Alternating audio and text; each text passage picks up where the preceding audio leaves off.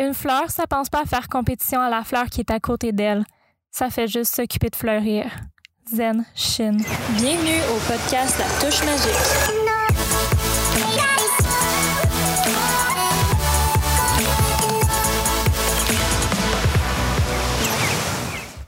Bon jeudi tout le monde, j'espère que vous allez bien, j'espère que vous avez passé une belle semaine. Aujourd'hui, j'aimerais ça qu'on se parle de l'importance du focus dans la création. Pour avoir vécu les dernières semaines dans un cercle vicieux de comparaison, j'avais envie qu'on se parle de l'importance de pas se comparer quand on part son projet créatif. Le pire ennemi à ta création, en fait, c'est la comparaison. Est-ce que ça t'est déjà arrivé de mettre en doute ce que tu fais en scrollant tes médias sociaux? de vouloir te partir un blog, partir une nouvelle entreprise, partir des nouveaux services, changer tes façons de faire, mais t'arrêter parce que t'arrêtais pas d'aller voir ce que tes compétiteurs faisaient.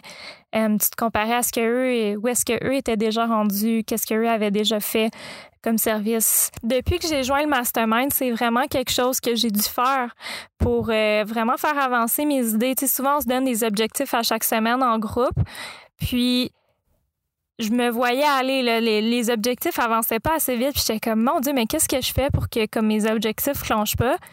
Puis c'est ça qui arrive. Tu sais, je devais sortir mon offre de service, elle n'est pas encore sortie, euh, justement à cause que j'arrêtais pas de me comparer, puis ah mon Dieu, le monde va-tu acheter, le monde va-tu lire? Souvent, c'est une habitude que nous, les perfectionnistes, on peut avoir de commencer à faire de la recherche. Puis on reste prise à cette étape de recherche-là. On commence à, à faire trop de recherches, euh, à regarder tout ce qui se fait, à analyser, à observer. Puis finalement, ça, ce que ça fait au bout du compte, c'est qu'on fait rien, on n'est pas dans l'action. On n'arrête pas de se comparer. Puis finalement, ce qui arrive euh, plus souvent qu'autrement, c'est qu'on abandonne notre idée. Alors que, tu sais, finalement, on n'avait même pas passé près de la mettre en action. Pour revenir à ce qu'on parlait la semaine passée, la diète d'information, prends ce concept-là. Tu élimine, Élimine le temps d'une semaine ou deux tes compétiteurs ou les gens qui font un peu ce que tu voudrais faire. Laisse le temps à tes idées à toi de faire leur place. Puis honnêtement, je suis un peu euh, je suis un peu du genre à croire que si l'idée est venue de visiter, c'est parce que c'est toi qui étais faite pour la mettre en action, c'était pas l'autre à côté. Puis si toi tu prends pas action sur cette idée-là, c'est sûr que tu vas l'avoir popé une manée dans ton feed que tu vas voir que quelqu'un a fait de quoi qui ressemblait à ton idée, puis là, t'es donc fâché de pas avoir commencé avant. Puis, honnêtement, l'échec de pas avoir pris action est vraiment pire que le shame que tu pourrais avoir si ton idée n'était pas si bonne que ça. Puis je parle par expérience. Je suis pas là à, te parler de quelque chose que euh, je suis au-dessus de mes affaires puis je le fais pas. Là. Je me compare. Puis l'idée, c'est de s'attraper au moment où est-ce qu'on se compare puis d'arrêter un peu ce servicieux-là parce que honnêtement, ça puis pour l'avoir vécu plusieurs fois, ça mène jamais à rien. Fait qu'aujourd'hui, on est jeudi. Le week-end est. Ben, ça dépend des croyances, mais pour moi, le week-end commence le vendredi après-midi. Prends cette idée-là que tu as en tête, puis prends le week-end pour vraiment faire au moins un premier pas vers ton idée.